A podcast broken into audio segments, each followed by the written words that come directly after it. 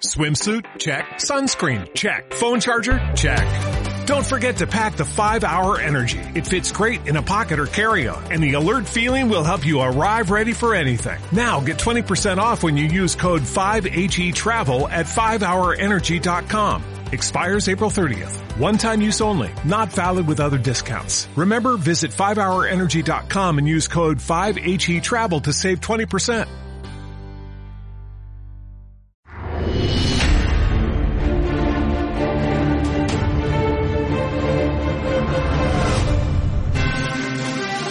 Este dinero, al contrario de lo que pasa en Estados Unidos, que ya han dado el dinero y ahora vuelven a dar otra segunda ronda directamente a la gente, les van a mandar cheques a su casa entre 1.200 y 1.600 dólares. ¿eh?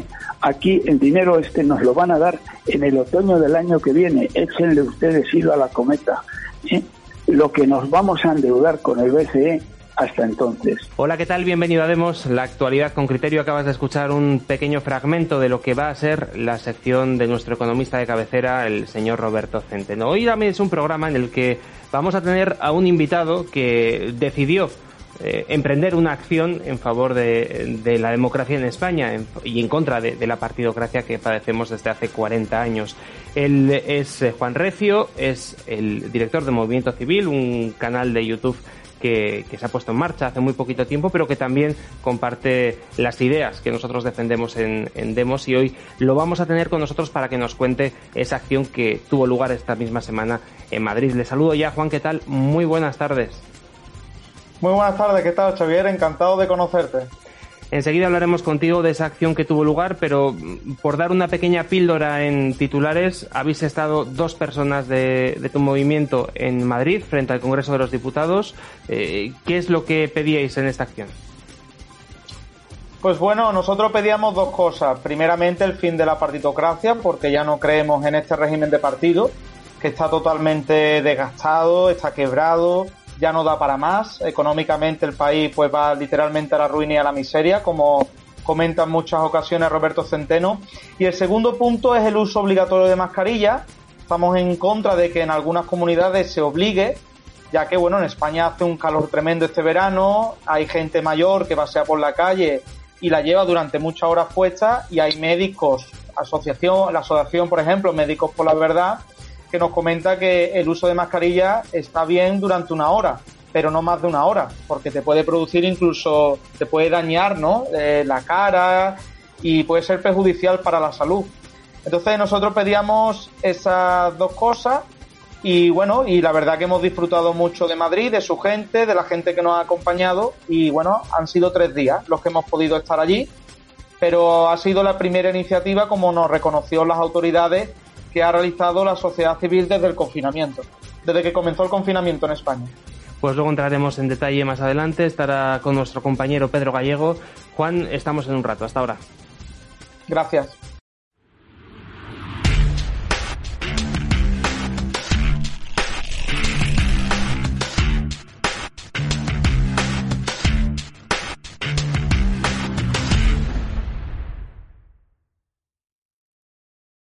Ya me veis, estoy con la camiseta hawaiana y es que nos vamos de vacaciones, como lo está mi compañero José Papí, al que saludo ya hoy por teléfono. José, ¿qué tal? Muy buenas tardes. Muy buenas tardes, Xavi. Un gusto estar con vosotros y lamentablemente hoy por problemas técnicos eh, a través del teléfono. Bueno, pero espero que en cualquier caso sea por disfrutar de unas buenas vacaciones, que en estas fechas es lo importante, ¿verdad, José? Exactamente, exactamente. Unas vacaciones que están siendo complicadas ¿no? para todo el mundo, con las restricciones, con las protecciones de las mascarillas.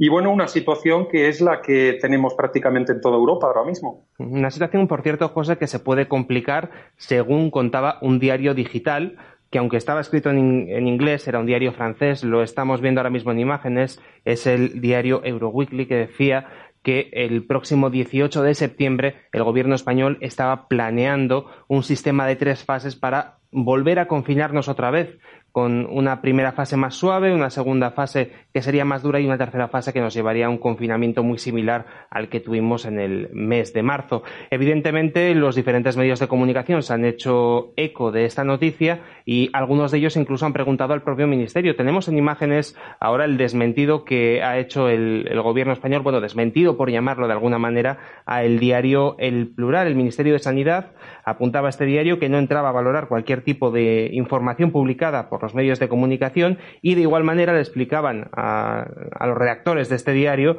que, como se ha hecho desde el inicio de la pandemia, las decisiones y los protocolos de sanidad se comunicarán siempre a través de una rueda de prensa o comunicados oficiales.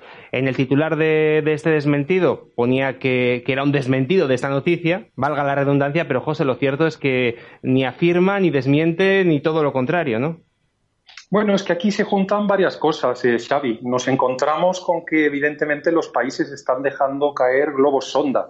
Están jugando a, Pedro y el Lobo y mensajes similares se han filtrado también en Francia, se han filtrado en Bélgica. Es decir, se está asustando a la población para que se tome en serio el tema y, bueno, no entrar ya digamos con la venida de la, las primeras bajadas de temperatura en septiembre, pues con una subida de muertos importante, ¿no? Esto es una, una primera razón. Otra segunda, otro segundo criterio que le lanzo a nuestra audiencia es que evidentemente cada país aquí está también defendiendo su industria turística. Ya nos lo hacía Boris Johnson hace unas semanas y también nos lo estamos encontrando ahora mismo, en este caso, con los franceses, ¿no? Desde luego lo que estamos viendo en toda Europa es eh, cómo se ha cambiado el discurso de aquel discurso que teníamos de muertos, ¿no? donde se contaban los muertos, se hablaba de una curva de muertos. Ahora hablamos de una curva que cuenta unidades diferentes, cuenta unidades de contagios. ¿no? Entonces, eh, yo lo que también le lanzo a la opinión pública es que piense, que piense, yo me fijo siempre en los números, no soy médico, no, no puedo tener criterios médicos, pero sí puedo contar números, ¿no? Y entonces lo que veo es que antes hablamos de la curva de los muertos y ahora hablamos de la curva de los contagios porque no hay muertos. Es decir, el porcentaje de muertos que está habiendo ahora mismo en Europa eh, con relación a los contagiados eh, eh, nuevos, pues estamos hablando del 0,015% en algunos países, el 0,057 en España, el 0,06 por aquí o por allá. Es decir, ahora mismo ya no hay muertos, ¿no?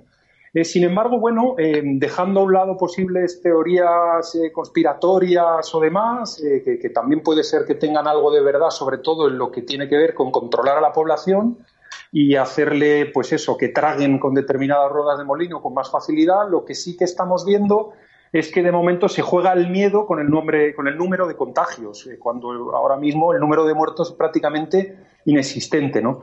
Eh, hablábamos de hace algunas semanas cómo en España incluso estábamos algunas semanas con una bajada en el número de muertos habitual, tomando como referencia el del periodo 2015-2019, una bajada de muertos del 18%. ¿no? Me respondía algún amigo médico con el que hablaba, bueno, es que los que se iban a morir este verano ya se murieron con la pandemia, ¿no? pero que el resto de países están moviéndose alrededor de la media histórica, punto arriba, un punto abajo, muy poquito, y sin embargo en España hemos llegado algunas semanas a bajar el 18% menos de muertos, ¿no? que eh, con relación a lo habitual.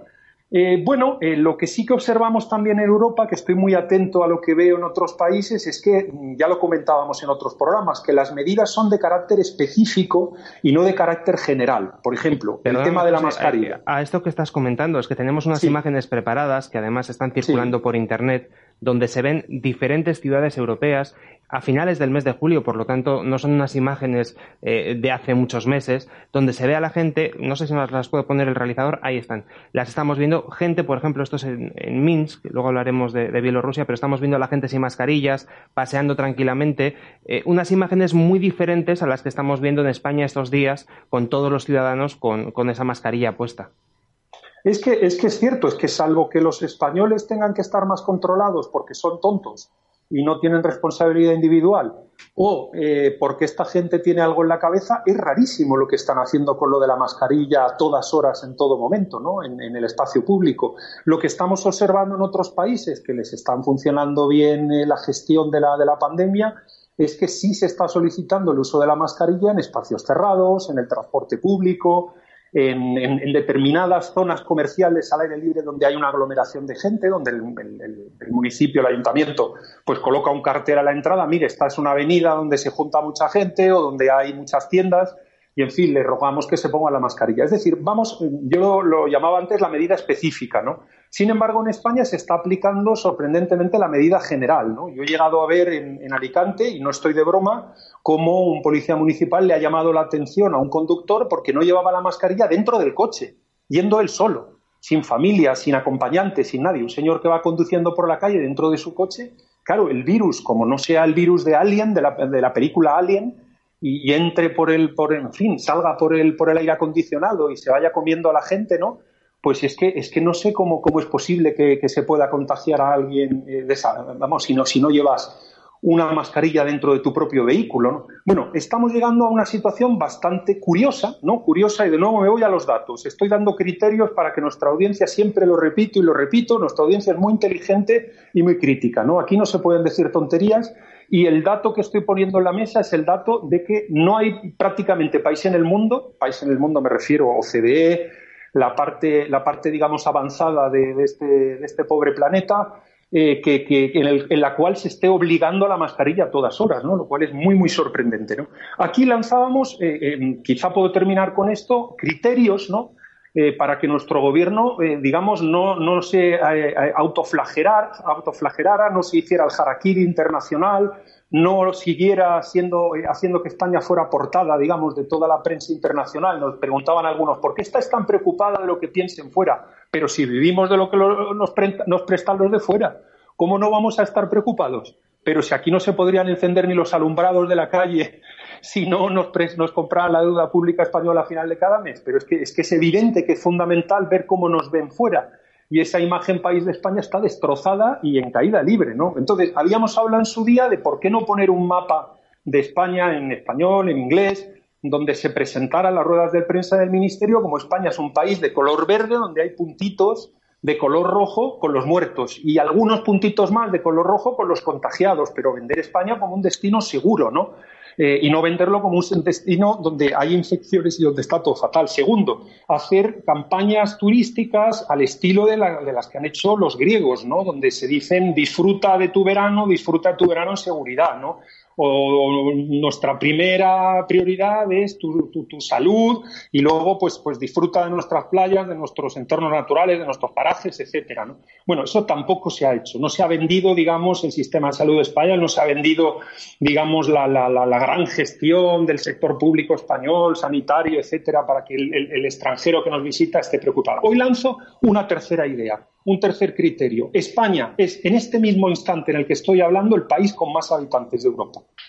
¿Por qué es el país con más habitantes de Europa? Porque estamos los que estamos, más todos los turistas que han venido. Entonces, ahora mismo han salido muchos alemanes de Alemania, han salido muchos franceses de Francia, hay poco, relativamente poco turismo en Italia y nos encontramos con que España ahora mismo es el país donde más habitantes hay de toda Europa. Eso se podría comprobar por el consumo de electricidad, por el consumo de agua, etcétera, etcétera. Bueno, este ahora mismo, el país con más habitantes de Europa tendría que estar vendiendo que hay muy pocos contagiados y hay todavía muchísimos menos muertos. Ese es el mensaje que se tendría que estar vendiendo desde el mundo público. Lo estamos haciendo bien, eh, venga usted aquí a disfrutar, no hay ningún problema, etcétera, etcétera. Lo contrario, pues es, no sé, mm, una explicación plausible que se me ocurre, a lo mejor no es la buena están pensando que si demostramos una imagen de caos provocada por el virus, no por nosotros, no, no tenemos nosotros la culpa de nada, pues las ayudas estas europeas todavía nada claras, todavía no confirmadas, que van a tardar meses y meses y meses sin venir, y ojo, que van a empezar ahora a votar los partidos en el norte de Europa, en asambleas internas de los partidos, van a empezar a votarse los parlamentos nacionales de estos países y la cosa no está nada clara, no sé si se está queriendo vender ese mensaje de que, bueno, fijaros cómo nos ha golpeado el virus, a, ayudarnos por, por compasión, por compasión, ¿no? No entiendo qué es lo que están haciendo, pero bueno, ahí dejo ese criterio de que España es ahora mismo el país con más habitantes de Europa. Y bueno, quizás termino con una pequeña nota. Eh, los británicos, a los que se les junta la pandemia con el Brexit, se acaban de pegar un tortazo del 20% de caída del PIB en el segundo trimestre. Ahora bien, apunta bien el mes de junio, donde ha habido una subida del 8,7. Vamos a ver cómo les va a ir en el tercer trimestre, pero vamos, el segundo trimestre ha, ha logrado ser peor que el español.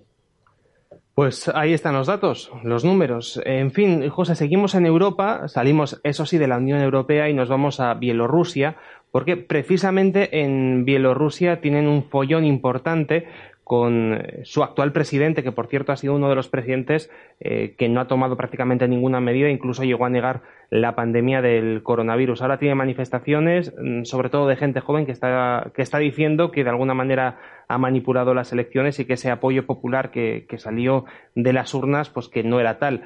¿Cómo está la situación en Bielorrusia? Porque estamos empezando a ver, de hecho, en, en las cadenas de televisión, en los más media, cómo están atacando de una manera muy dura al actual presidente de esta nación?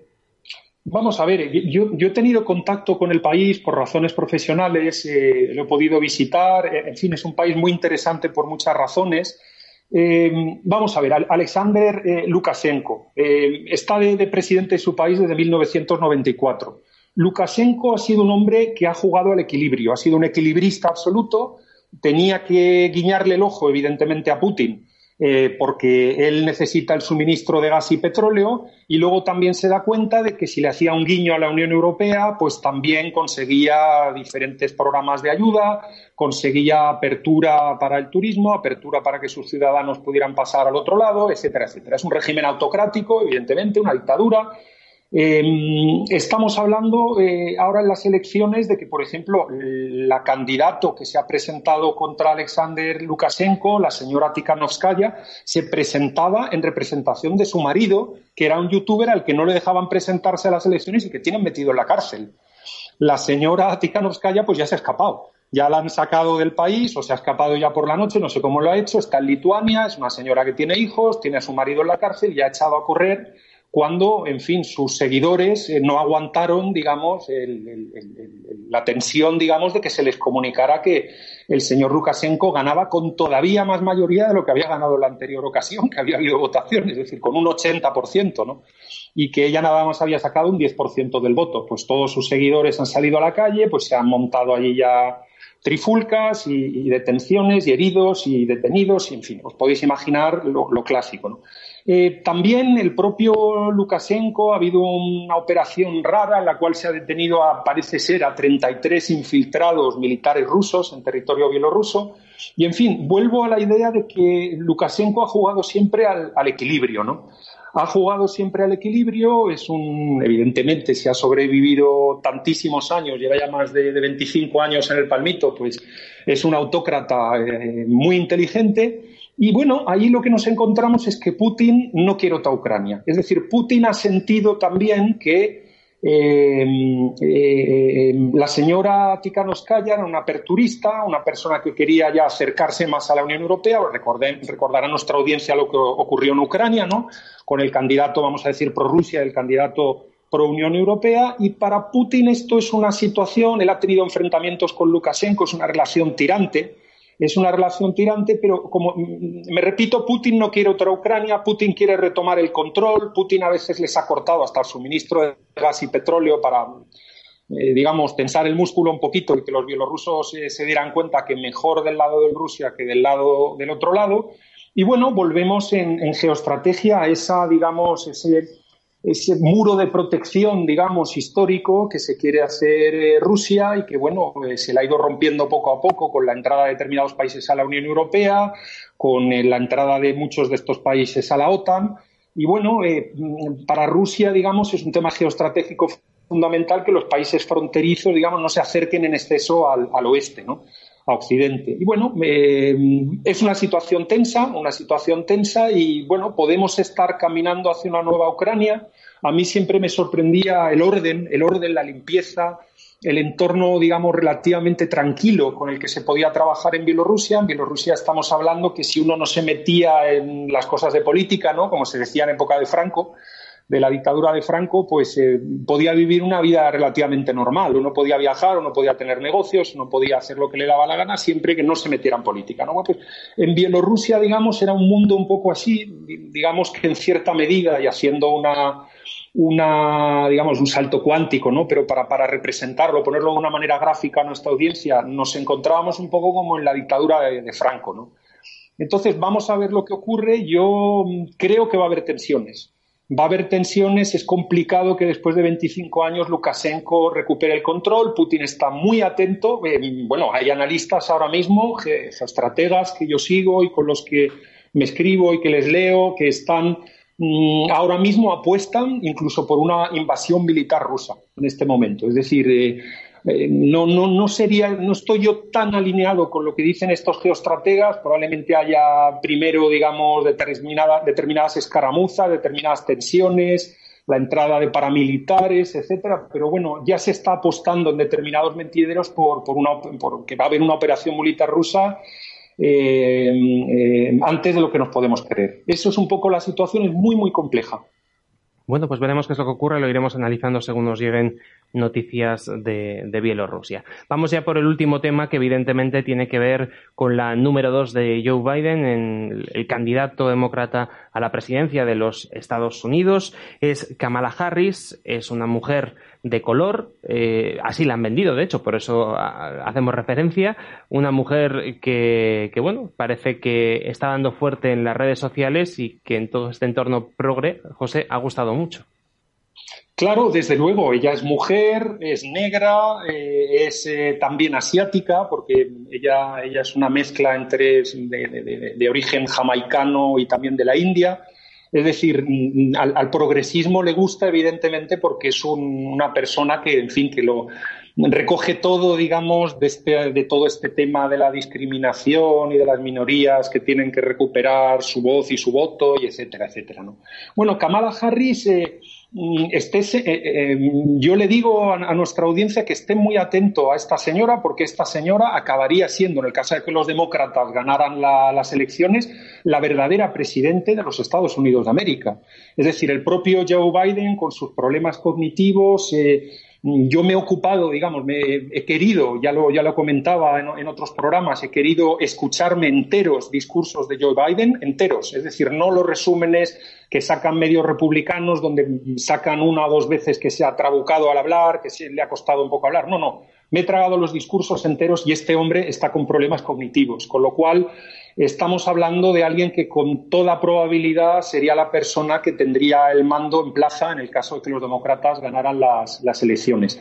Esto también nos señala por dónde va a ir la campaña, es decir, la campaña va a ir más eh, ahora que parece ser, insisto, que mm, los republicanos están trabajando en, esto que yo hablaba incluso antes, ¿no? Hablan del número de muertos, dicen sí, contagios sí, muertos no. Luego, ¿de qué estáis hablando, no? Vamos a abrir la economía, la economía está haciendo una Uber bastante pronunciada en Estados Unidos de América, ha habido ya nueve millones de puestos de trabajo creados en las últimas semanas. Y bueno, lo, que estamos viendo es que probablemente los demócratas quieran trabajar el ángulo de la raza, ¿no? Ha pasado esto de, este, de, este, abuso policial que hubo con el que murió una persona y ahí saltan todas las manifestaciones, etcétera, y probablemente están trabajando este ángulo y vemos ya que las elecciones serán probablemente COVID más temas eh, raciales. ¿no? Ha llegado a haber observadores demócratas que hablan de la Obama negra, hablan de la Obama negra y están presentándola, digamos, como una, como un, vamos, la, esperanza, digamos, de los Estados Unidos de América y tal. ¿Por qué digo y por qué me atrevo a decir que este, eh, esta señora sería la verdadera presidenta de los Estados Unidos? Pues muy claro, porque ha habido un parámetro, un indicador que he observado que me ha sorprendido muchísimo y es la subida brutal de donaciones. Nunca había conseguido Biden tantas donaciones como las que ha conseguido esta señora, eh, Kamala Harris, en apenas unas horas. Ha sido algo brutal, brutal el incremento de donaciones. Es decir, estamos diciendo que, mm, o estamos viendo cómo el establishment, utilizo el anglicismo, el establecimiento, ¿no? le da la bienvenida y se queda más tranquilo al ver que hay alguien que sí puede hablar durante media hora seguida, que no se va a quedar dormido está dormida esta persona en una rueda de prensa y que, bueno, pues que tiene cierto currículum, pues eh, le da más tranquilidad al sistema, al establecimiento y, bueno, se ha notado en esa subida brutal de las donaciones, ¿no? Ella es una candidata que yo la denominaría líquida, ¿no? Es una candidata demoscópica, líquida, que no tiene ninguna postura en la mesa, que es capaz de decir una cosa y la contraria en apenas días eh, bueno, es que incluso el New York Times, uno de los periódicos progresistas norteamericanos más, más conocidos y que tanto se copia en España, ¿no? los corta y pega que hacen los periodistas españoles, tanto de la CNN como del New York Times, así es la información tan triste que viene de los Estados Unidos de América, España, y por supuesto la absoluta malinformación que tiene el, público español en general de lo que ocurre en Estados Unidos, Pues eh, el propio New York Times la acusaba, cuando todavía no era la candidata que iba a ir en la papeleta con el señor Biden, de chaquetera. Es decir, decía, la señora Kamala Harris no es una candidata potente para el Partido Demócrata porque es que cada semana dice una cosa. Le entrevistan y le dicen, ¿tú le dejarías votar a los que tienen, a los chavales a partir de los 16 años? Pues claro. ¿Tú dejarías entrar a todos los inmigrantes? Pues claro. Y luego se va a otra reunión con policías y tal. ¿Tú dejarías votar a los de 16? ¿Qué va? Si los de 16, vamos, no tienen ni idea, ni sentido, ni nada. Bueno, está habiendo mucha guasa en los medios republicanos porque ponen siempre vídeos de Kamala Harris, ¿no? De antes y después, ¿no? O de qué dijo hace una semana y qué dice una semana después. Es decir, es una candidata, yo la denominaría la candidata, una candidata líquida, ¿no? Es líquida como el agua y se mueve y ella ocupa el espacio, ya va pasando eh, según pues eh, le quiere regalar al oído, ¿no? Al, al, que tiene al otro lado y bueno, pues dice lo que le apetece escuchar al otro al otro lado, ¿no? Entonces, esta mujer está de toda la vida, de toda la vida. Ahora venden evidentemente pues la mujer luchadora, que, subió poco a poco, que, subió en el, se hizo fiscal, pero bueno, es una mujer que ya desde el 94 estaba con sobresueldos a dedo, eh, como fiscal incluso en el 94, no sé en qué cargo tenía en una comisión, en una empresa pública, no recuerdo, en California, pero ya le habían puesto 80 mil dólares encima eh, para, de su sueldo normal de fiscal para, para, que ella fuera, digamos, ya metiéndose en el sistema. Bueno, una señora que ha estado siempre en, el, en esto. Y bueno, mientras tanto, al otro lado, eh, pues tenemos a, a, Trump, que se le ve más tranquilo. Curiosamente, en el lenguaje no verbal está tranquilón. Eh, el Partido Republicano ya está lanzando a sus abuesos, a sus perros, ¿no? a morder. Tiene a Mike Pompeo, al, secretario de Estado, el equivalente del ministro de, Asuntos Exteriores, volando por Europa, visitando Austria, Chequia, Polonia, Eslovenia. Como ven nuestros seguidores, no ha parado ni un segundo en España. ¿eh? con España no hay nada que hablar.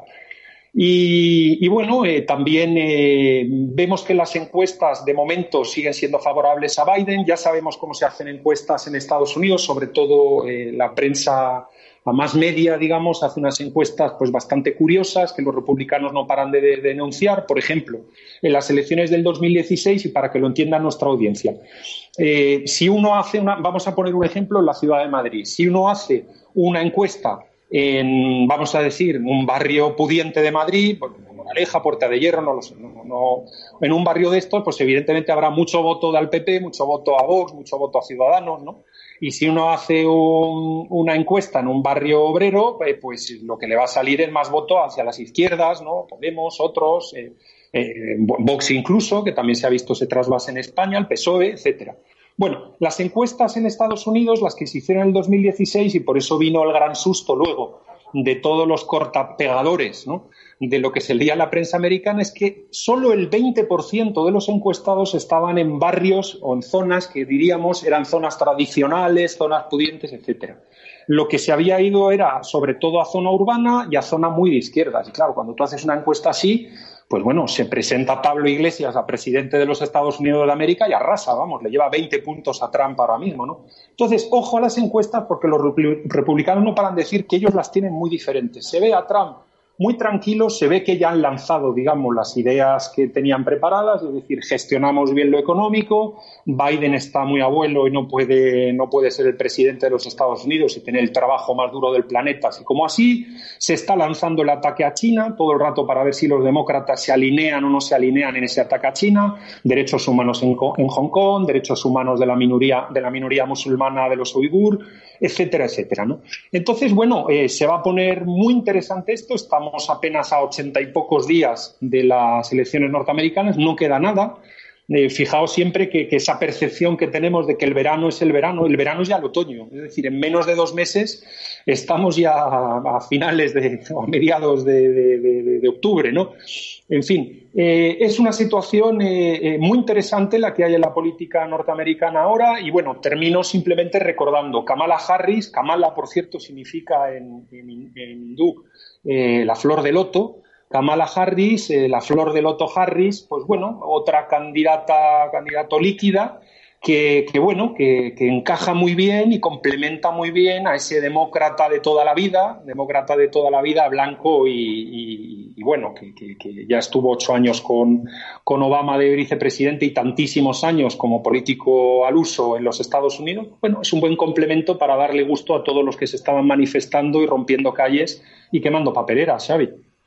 Pues con este último mensaje nos quedamos, como siempre, José. Muchísimas gracias por haber estado con nosotros hoy en Demos y nos vemos en siete días. Bueno, un placer y sobre todo eh, también felicitarle el cumpleaños que lo ha tenido esta semana al presidente ejecutivo de Demos, a muy buen amigo César Bobadilla, que siempre está en el plano técnico, nunca se le ve ni se le escucha, pero bueno, yo le mando ese abrazo muy fuerte a mi querido amigo y, que también lo escuche la audiencia. Eh, Xavi, a vuestra disposición cuando, cuando queráis. Muchísimas gracias y por supuesto a César que cumpla muchos más.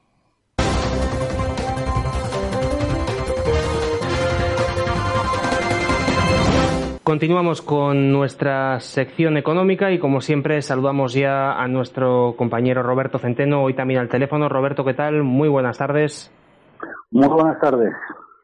Bueno, Roberto, pues si te parece, empezamos con toda esta trama que, está saliendo en televisión de, la supuesta financiación irregular del partido Podemos, uno de los partidos que está en el gobierno. Sobre esto querías hacer un comentario. Bueno, más que un comentario, el, hacer un pequeño análisis de este tema, eh, porque claro, ahora se descubre ya en sede judicial ¿eh? Eh, que esta gente ha robado, esta gente ha malversado, esta gentuza, perdón por lo de gente, esta gentuza, he querido decir, se ha financiado ilegalmente, etcétera, etcétera. Y es que la verdad eh, esta gente de Podemos, pero también los del Partido Socialista, que en esto son tal para cual, es que no tienen decencia, no tienen honor, no tienen dignidad. Toda esta chusma de analfabetos y de traidores que son la ex de la, de la izquierda mundial, tanto Podemos como el Partido Socialista, como decía nuestro mejor y más sabio eh, politólogo, analista, político Antonio García Trevijano, que decía eso de ellas, que eran la E de la E de la izquierda mundial. Esta tropa de miserables que llevan años haciendo política financiados por los regímenes narcoterroristas de Hispanoamérica, que es que mandan narices de haber sido financiados por regímenes narcoterroristas y luego no por Irán, sino por la Bebar, que es la Gestapo iraní. No tiene, no, es que no hay palabras. Esto no se ha conocido todavía en ningún régimen, eh, digamos, en ningún Estado de derecho o semi de derecho, porque nosotros no somos un Estado de derecho, somos un Estado de, somos una oligarquía de partidos sin separación de poderes y donde la gente puede votar, pero nada más que eso no es un Estado de Derecho. Eh, pues, como digo, es un gobierno legal, pero es absolutamente ilegítimo. Sus miembros son todos ellos profundamente antidemocráticos son tan increíblemente inectos que más parece haber salido de unas que han salido de una escombrera. Fíjate que han realizado la peor gestión sanitaria del mundo desarrollado. Es decir, es la que tiene más muertos por 100.000 habitantes, más contagiados por 100.000 habitantes y más, mm, más sanitarios contagiados por, mil, por cada mil sanitarios. Mm, el gobierno eh, recientemente eh, se ha hecho, se ha aplaudido a sí mismo de una manera tremenda, sacando pecho con el rescate europeo. Un rescate, señoras y señores, que ha conseguido solo la mitad de lo que decía dos semanas antes que iba a conseguir. Porque hablaba de que iba a conseguir 280 mil millones y ha conseguido 140 mil millones. Que por cierto, por cierto, eh, es que da vergüenza, da, da, vergüenza oírlos. Es que en una, en una entrevista que ha hecho hace pocos días el presidente en Telecinco, un, un presentador absolutamente vendido, le preguntaba por, por lo que habían firmado. Y él dijo que habían firmado en Bruselas y que nos iban a dar una cantidad equivalente, lo dijo textualmente dos veces además, al 60% del PIB. El 60% del PIB son 700 mil millones de euros la cantidad que nos van a dar son 140 mil millones de euros. Si un presidente de un gobierno mm, como Dios manda llega a decir en televisión una mamarrachada de este estilo es que hubiera tenido que dimitir al día siguiente. Bueno, pues es lo que dijo este mamarracho. Pero bueno, les digo que afirmó dos semanas antes que iba a conseguir el, el doble. Bueno, no solamente no ha conseguido el doble, sino la mitad. Es que además, es que además solamente la mitad de la mitad es dinero a fondo perdido, bueno, siempre y cuando se, eso se dedique a una serie de cosas que ya veremos a ver cuándo nos toque dar, porque ese dinero, al contrario de lo que pasa en Estados Unidos, que ya han dado el dinero y ahora vuelven a dar otra segunda ronda directamente a la gente, les van a mandar cheques a su casa entre 1.200 y 1.600 dólares. ¿eh? Aquí el dinero este nos lo van a dar en el otoño del año que viene. Échenle ustedes hilo a la cometa. ¿eh? Lo que nos vamos a endeudar con el BCE hasta entonces. Es, lo que no está escrito. Bueno, pues este miserable eh, de Sánchez eh, ha conseguido solo la mitad de la mitad eh, a gratis y la mitad en total de lo que decía que iba a conseguir. ha conseguido también 36.000 millones de euros menos que Italia, que Italia tenía que conseguir por, todos sus parámetros, tenía que conseguir la misma cantidad que España. Y este tío, como no se enteró de nada de lo que estaba negociando en Bruselas, tan es así que le llamaban el sin papeles, porque iba a las reuniones y mientras todos los jefes de gobierno de los distintos estados, incluyendo la señora Merkel, incluyendo el señor Macron, ¿eh? Tenían la mesa con un montón de papeles, hacían cálculos y tal, este estaba con los brazos cruzados, no tenía ni un puto papel delante de sí, no tenía ni un puto papel, verdaderamente increíble, el sin papeles. Y luego llega aquí y le aplauden los mamarrachos de su gobierno lo aplauden a rabiar y los no menos mamarrachos, porque estos son más mamarrachos todavía, eh, en el Congreso le aplauden a rabiar. Pero ¿qué coño aplauden estos tíos? Aplauden el que seamos el país que peor ha gestionado la pandemia y peor la está gestionando todavía ¿eh? y, y el país que peor está llevando la crisis económica. ¿eh? Fíjense que los datos últimos que tenemos tenemos ya un 20% de paro y el paro eh, es el doble que la media de la Unión Europea. Y la caída del PIB es casi el doble. Ha caído el PIB en el segundo trimestre el 18,5%, frente a una media europea del 10,5%. Y otra serie de países como Alemania y otra serie de países del norte que han caído solamente el 7%. Bueno, pues nosotros hemos caído el 18%. Y a este tío le aplauden a rabiar. Verdaderamente es que esta, esta chufa que tenemos ahí eh, eh, verdaderamente es una tropa de mentirosos, de gente mentales y morales que no hay por dónde cogerlo. Así que vayan ustedes apretando las tuercas porque ya verá el septiembre y sobre todo el otoño que les espera. Pues Roberto, ahí quedan esos datos. Como siempre te agradecemos muchísimo que hayas estado con nosotros un día más. Un abrazo y nos vemos en siete días. Venga, pues hasta dentro de una semana, si Dios quiere.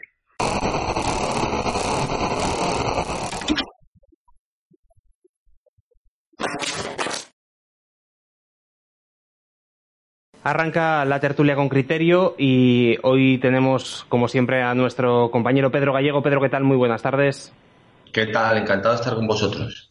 Y hoy tenemos a un invitado, lo anunciábamos al principio del programa, es Juan Recio, es uno de los dos españoles que ha estado a lo largo de esta semana pasada frente al Congreso protestando con, un amigo eh, por, en primer lugar, nos comentaba él por el, uso de las mascarillas y también pidiendo una democracia para España y terminar con, con la oligarquía de partidos que es lo que tenemos en la actualidad. Saludamos ya a Juan. Juan, ¿qué tal? Muy buenas tardes.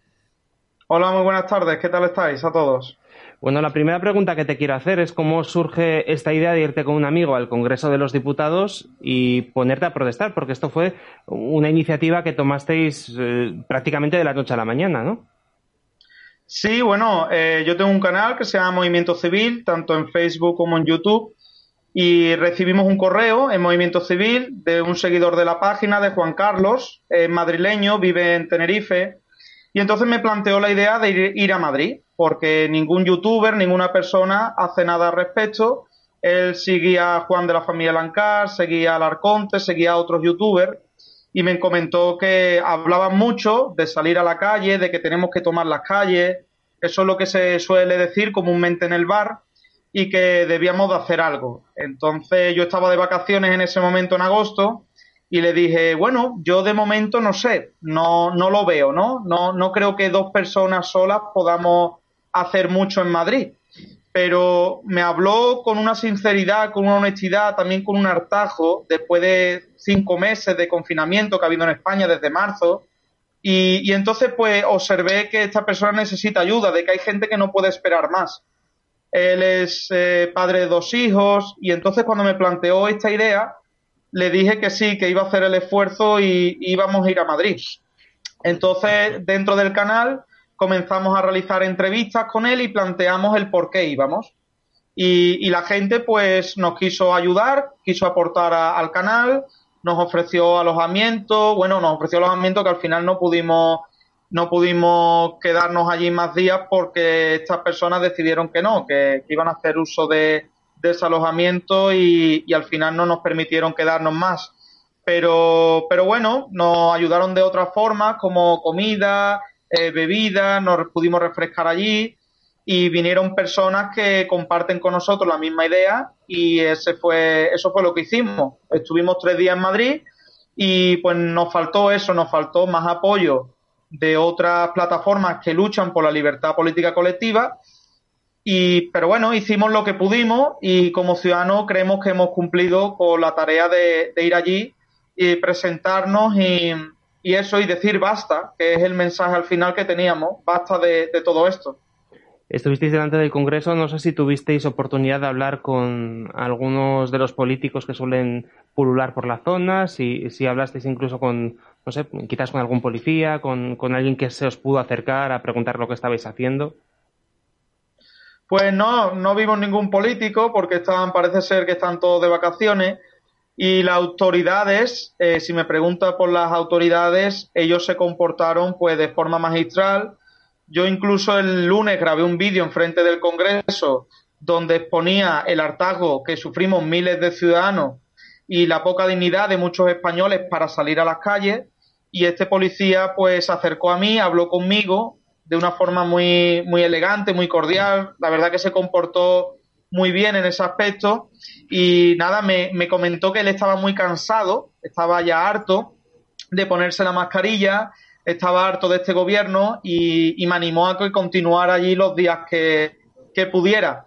Incluso nosotros enviamos eh, a la subdelegación del gobierno de Madrid un escrito refiriéndole de que queríamos quedarnos allí el mayor número de días para pedir una autorización pero debido a eso, a que prácticamente nadie, ustedes habéis sido los únicos, ¿no? El único medio que nos habéis escrito, pues tuvimos que decidir, pues eso, marcharnos de, Madrid y volver a casa.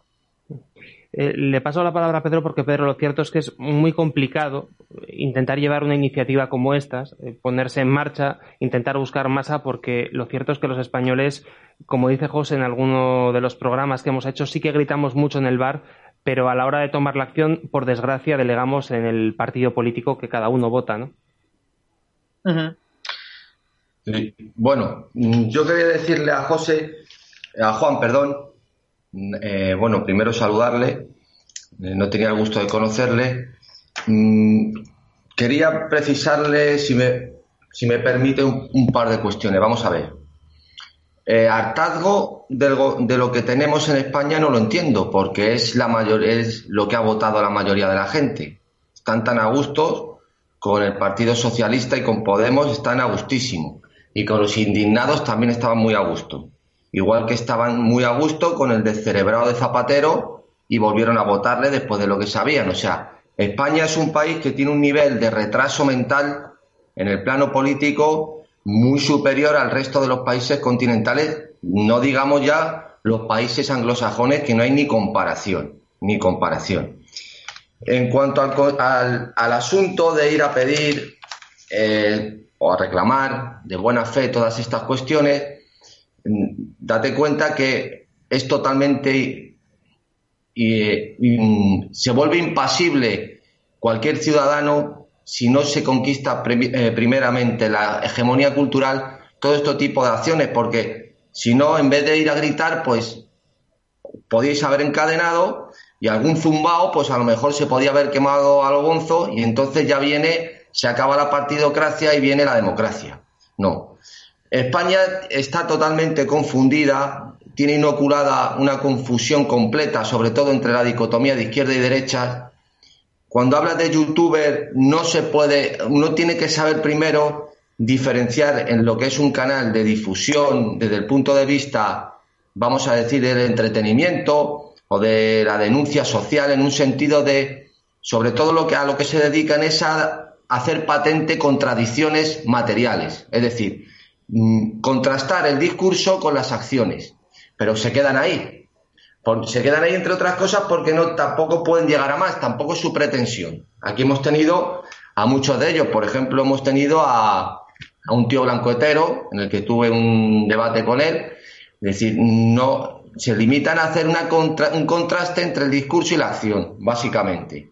Pero no hay una teoría de fondo, ni por supuesto se puede conquistar una hegemonía cultural desde ese punto de vista. No digo que su labor de denuncia eh, sea despreciable ni que, ni que valga para algo, pero tiene la función que tiene. No se puede pedir más allá de lo que realmente vale. Efectivamente estamos en una situación muy grave, pero nosotros es la teoría que defendemos, la teoría política también de García Trevijano, que primero hay que conquistar la hegemonía cultural. O sea, no se puede lanzarse a la calle en el plano en el que estamos actualmente cuando hay una confusión absoluta, totalmente absoluta, desde el plano de vista, desde el punto de vista político en España. España es un erial en el pensamiento político y el ciudadano español es, o el súdito español es especialista en la indignación y no castiga ni la corrupción, ni la falta de representación, ni la falta de separación de poderes. Lo único que puede castigar, y no es castigar, sino lo único que pueda hacer que mueva un poco su espíritu, es el, la crisis económica, como ha pasado en otras ocasiones, que es lo que está por llegar. Entonces, veremos lo que está por el porvenir eh, de crisis económica, pero tal como está el asunto en el que se está ya desviando y se está preparando una segunda transición, en la que se está ahora poniendo al rey en la picota y preparando un cambio de régimen, eh, disimulando todo lo que está o lo que está por venir para atraer eh, o que advenga, advenga una república al estilo más venezolano que de otro tipo, pues vamos a ver hasta qué punto eh, los españoles son capaces de reaccionar y darse cuenta en el punto en el que estamos eh, tan grave. Pero desde luego, sin la hegemonía cultural no se puede conquistar absolutamente nada, y menos desde dentro. Y yo sí que me gustaría preguntar eh, a, nuestro invitado de día, Juan, cuál era, digamos, lo que recibía de la gente que se le acercaba a él. Había gente que te decía, jo, pues si hubiera ganado este partido hubiera sido todo mejor. Había gente que, de alguna manera conocía también lo que defendíais. O, qué era un poco lo que te comentaba la gente que, se acercaba a ti. Pues mira, yo les quiero responder a Pedro primeramente, después te respondo a ti, Xavier. Yo, eh, ¿me escucháis bien? Sí, perfectamente. Pues nada, la respuesta es cuando hablo de hartazgo, hablo de hartazgo personal, no de hartazgo colectivo. Es decir, yo vivo en el Reino Unido y debido a que vivo allí, no estoy en España viviendo y quería expresar como ciudadano pues esa indignación. Yo sé que la indignación, Trevijano hablaba de que estar indignado es porque no sabes lo que quiere. Yo sé realmente lo que quiero. La cuestión es que el grupo de repúblicos que hay en Madrid y gente que defiende lo mismo que nosotros no tuvo, eh, no tuvo ni siquiera la idea de acercarse allí a saludarnos yo entiendo que esto puede derivar en que gente violenta, en que gente vandálica se acerca allí y, se conforme un grupo de indignados y volvamos a hacer un 15M, ¿no? Aunque mi pretensión no era hacer un 15M porque yo no cuento con ese respaldo ni pretendía nada de eso, ni que vinieran las masas. Pero si es verdad es que para conseguir la hegemonía cultural pienso que no solo vale divulgar en el Facebook, en el YouTube, sino también vale hacer acciones colectivas, grupales en las calles, para que la gente pueda eh, ponerse de acuerdo, para que pueda hablar, para que pueda discutir. Y una de las iniciativas que, yo hacía también era que el grupo de Repúblico, y se publicó en Facebook en los grupos de Despertar del Pueblo, Separación de Poderes, Democracia Formal, Movimiento eh, Repúblico, todos estos grupos de Facebook, pues la gente pudiera decir, bueno, pues estamos de vacaciones, los más jóvenes, eh, yo he entrevistado en Movimiento Civil a, chicos que, apoyan la idea de Trevijano, pues que se acerquen allí y hablemos y charlemos y, comentemos todo esto. Era, era mi intención, mi intención eh, era eso, que se cumplieran nuestros derechos eh, a la reunión, que nuestra Constitución no, supuestamente no nos garantiza en el artículo 21 y nada más. O sea, la gente se monta unas películas y unos rollos de nuestra iniciativa pensando que íbamos a hacer un 15M o que pretendíamos una serie de cosas que no pretendíamos. Es que primeramente hay que escuchar la iniciativa y después opinar sobre ella eh, respecto a lo que nosotros hemos dicho, ¿no? Y, nada, y quería responder a Pedro en ese aspecto. Y luego, respondiendo a Xavier, lo que yo he podido observar en Madrid, y os lo digo muy claramente eh, por el grupo de personas que hemos estado, es que la gente ya no es que esté anestesiada o aborregada. Yo creo que la sociedad española está literalmente muerta. Es decir, eh, creo que se habla mucho de derecho, de ciencia política, de economía, pero se habla muy poco de filosofía, de filosofía de la vida, el por qué estamos en este mundo, eh, qué pretendemos hacer porque la sociedad española vive en la mentira, como ustedes sabéis, es una sociedad corrompida y creo que aquí haría falta hablar más de valores. Se han perdido todos los valores, ya el bien común es algo que no importa para nada, la gente ya no lucha por, algo colectivo y no podemos perseguir la libertad política colectiva sin que las mismas personas sean libres en sí mismas, porque es que las personas no son libres. Y, no podemos perseguir el bien común sin que las personas persigan el bien común. ¿Cómo, cómo va una persona que, tiene un canal de YouTube que habla de la libertad política colectiva, habla constantemente de eso, pero luego no es capaz no es capaz de llevarlo a la práctica. Entonces, eso no son líderes. Para mí, un líder es el que toma la acción y el que da ejemplo con la acción. Y en España llevamos mucho tiempo hablando, años y años y años, e y vamos a intentar ¿no? conseguir esa hegemonía cultural a través de los medios, pero si no se hacen ningún tipo de iniciativa ni acciones, más allá. Entonces, si la gente no te ve haciendo cosas, yo no sé cuánto tiempo va a tardar esto. Quizá va a tardar siglos en conseguirse la hegemonía cultural si no hacemos nada más. Es una opinión personal. ¿eh? Pedro.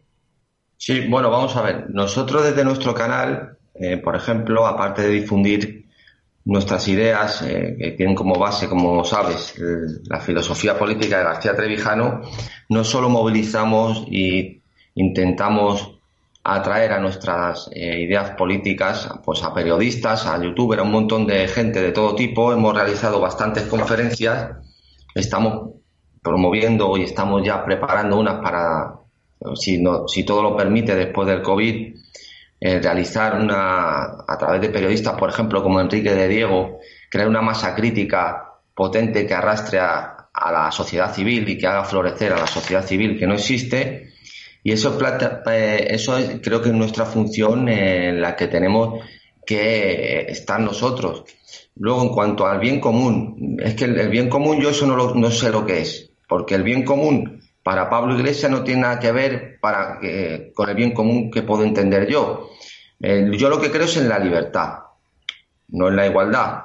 Creo que la igualdad es algo aspirable, pero no creo en la igualdad, simplemente porque materialmente ni nunca he creído, ¿eh? Eh, es, inalcanzable. Hay que aspirar a ella, pero a través de la libertad, no a través de la imposición del Estado como mediador para revertir lo que por naturaleza es distinto. Sobre todo de una manera negativa, no, simplemente como una ayuda, sino como una manera negativa de eh, hacer eh, menguar el, al, sobresaliente o a las cualidades de la gente que más trabaja, etcétera, ¿no? que es en lo que estamos actualmente. Eh, sin duda, hoy en día, por contra de lo que se, la mayoría de la gente cree, eh, la, mayoría de la población es mucho más manipulable que antes. Entre otras cuestiones, porque la gente, al tener gran acceso a la, a la información, cree que sabe. Y eso es un peligro. Tú puedes tener mucha información, pero muy poco conocimiento. Y eh, es muy fácil manipular a la gente entre otras cuestiones porque antes existía la prudencia de aquel que no tenía información siquiera, pues lo que hacía, por ejemplo, era dar un paso atrás o simplemente mantenerse en un estado de, quietud o de stand-by intelectual o material, ¿no? O, de acción. Hoy en día cualquier mequetrefe que se lee cuatro panfletos o que le movilizan para ir a cualquier manifestación, está debatiendo eh, en la tele con un físico nuclear. O sea, la opinión del necio y del sabio valen lo mismo. Y eso también hay que tenerlo en cuenta. Es decir, no hay una jerarquía de, ningún tipo, cuando hablabas de los valores, de los principios, se ha perdido totalmente. Antes, igual que el gusto estético venía, igual que el saber intelectual, venía de arriba abajo, ahora ya no. Ahora son las masas las que imponen sus gustos e, e imponen sus ideas. Eso es lo poco que creo que es salvable de Ortega Gasset y que puede valer para los tiempos que vivimos. De su obra La rebelión de las masas. Las masas han impuesto sus gustos y han impuesto sus ideas.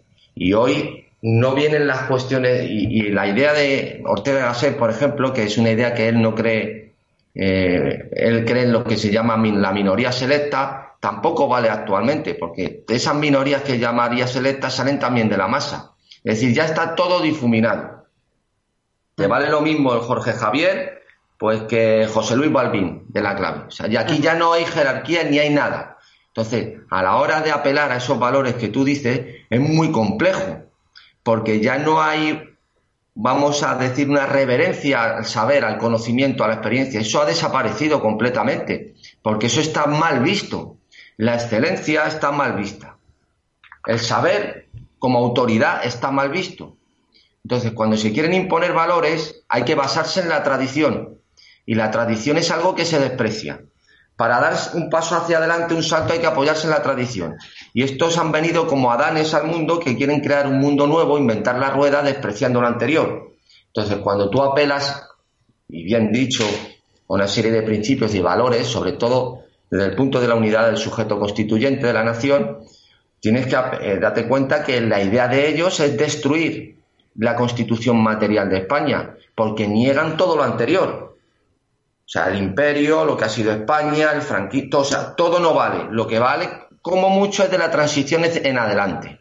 Entonces, a partir de ahí, ¿cómo operamos? Es decir, la situación en España eh, pasa por unos momentos de relativismo cultural, de falta de, de, de disvalores de lo que es la socialdemocracia en estado puro, que puede estar en Europa también, pero en Europa hay unas élites todavía, en Alemania, en Francia, en Holanda, que por lo menos son un reflejo o un faro donde mirarse y pueden tirar en algún momento, saber hacia dónde tienen que tirar de la, de la población de su nación. En España eso está totalmente desterrado, o sea, no hay nada, es un páramo.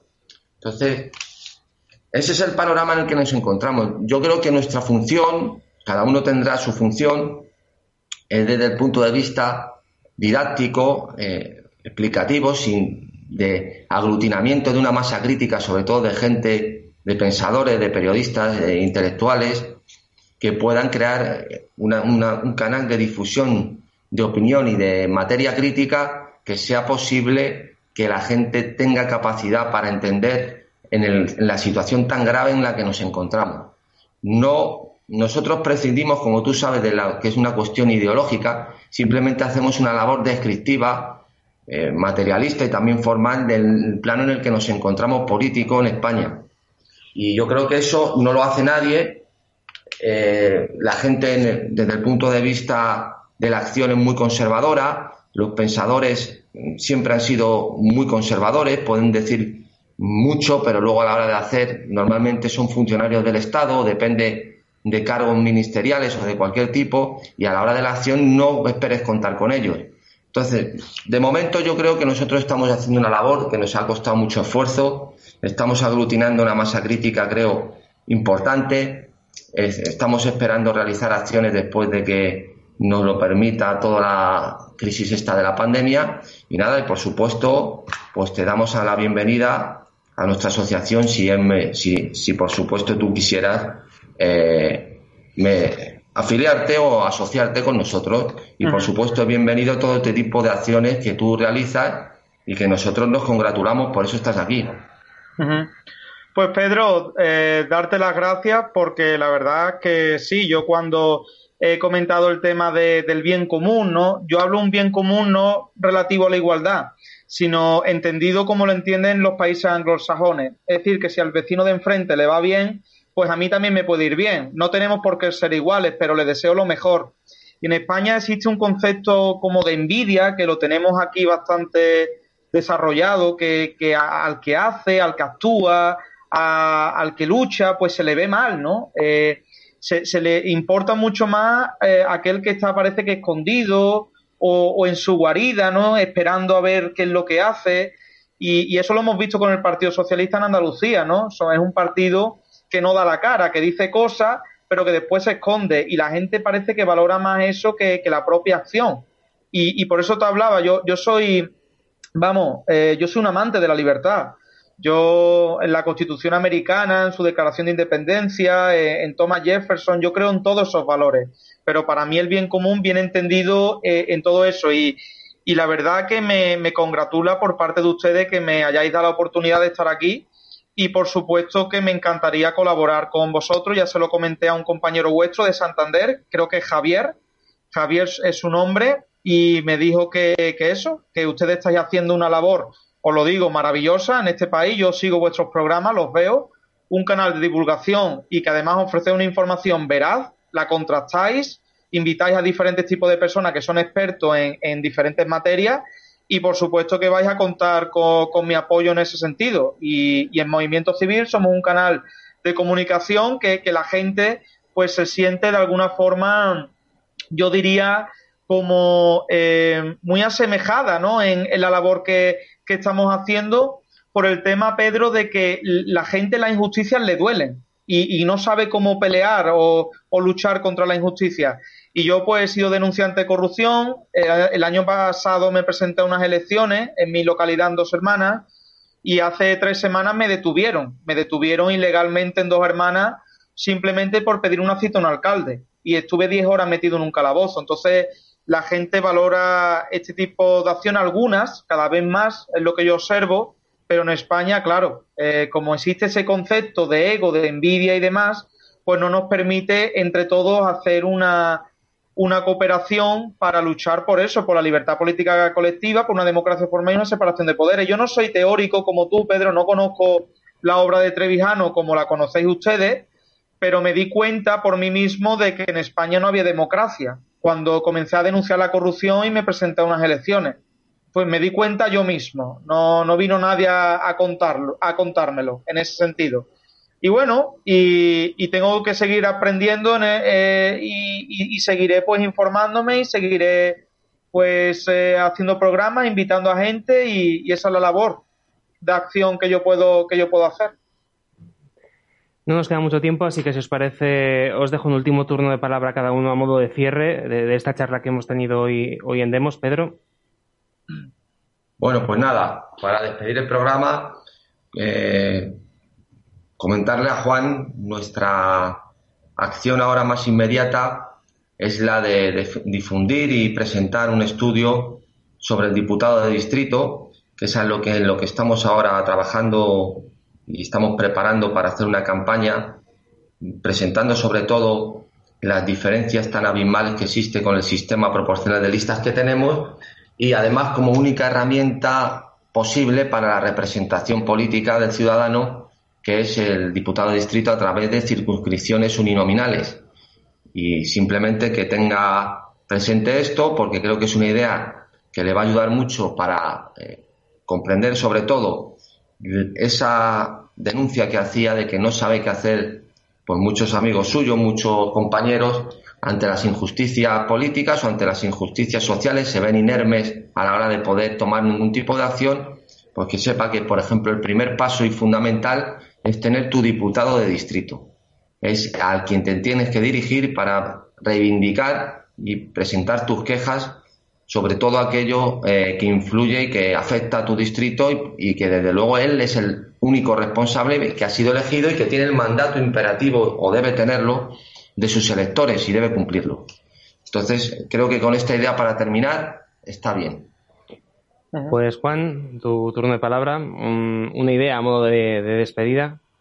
Bueno, pues si puedo colaborar eh, en ese sentido en el Reino Unido, eh, porque ya sabéis que allí sí existe el diputado de distrito, yo he tenido ocasión de verlo, hacer un estudio, ¿no? Y ofrecerme también a la hora de eso, de, poder colaborar y preguntarle cómo funciona, porque me, me, ha ocurrido previamente, yo he acudido a ver al diputado de distrito con otros vecinos y recuerdo que le hice una queja sobre el estado de la basura de allí de nuestra urbanización en, en Aberdeen, en Escocia. Y la verdad que lo solucionó muy, muy rápidamente y eh, como tú dices, ¿no? Concederle ese manda el mandato imperativo que se le concede por parte de, los que le votan y la verdad que se comportó pues de forma magistral con, con nosotros y ahí ves que es un país que, que, tiene o que cuenta con esa representación, ¿no? La gente elige realmente a, a los miembros que quieren que le representen y, ya te digo, y en ese sentido puedo colaborar, ¿no? Eh, en hacer ese estudio, si os puede servir de ayuda a ustedes también. Pues ahí queda ese, ese último mensaje y, bueno, espero que, Juan tengamos posibilidad de colaborar de aquí en adelante Demos y Movimiento Civil, que, es tu canal eh, de YouTube y te deseamos mucha suerte también en las acciones que decidas tomar de aquí en adelante. Te agradezco mucho que nos hayas acompañado. Invito, por supuesto, a la gente que nos está viendo también a que te siga, que vea tus vídeos en, en YouTube y en Facebook. Y lo dicho, muchísimas gracias eh, por haber estado hoy con nosotros en Demos. Gracias a vosotros, de verdad, por invitarme. Muchas gracias. Y también le damos las gracias a Pedro por habernos acompañado hoy. Pedro, muchísimas gracias. Nos vemos en siete días. Muchas gracias a todos. Nosotros cerramos aquí este programa. Si te ha gustado el vídeo, dale al like, compártelo. Ya sabes que puedes seguirnos en todas nuestras redes sociales, suscribirte a nuestro canal de YouTube, hacerte miembro, mm, también ser Patreon de, nuestro canal. Todas las aportaciones que recibimos son para mantener este proyecto en marcha. Y mm, si quieres asociarte a Demos, lo puedes hacer también en el enlace que tienes en la cabecera de YouTube. Volvemos en siete días con más criterios.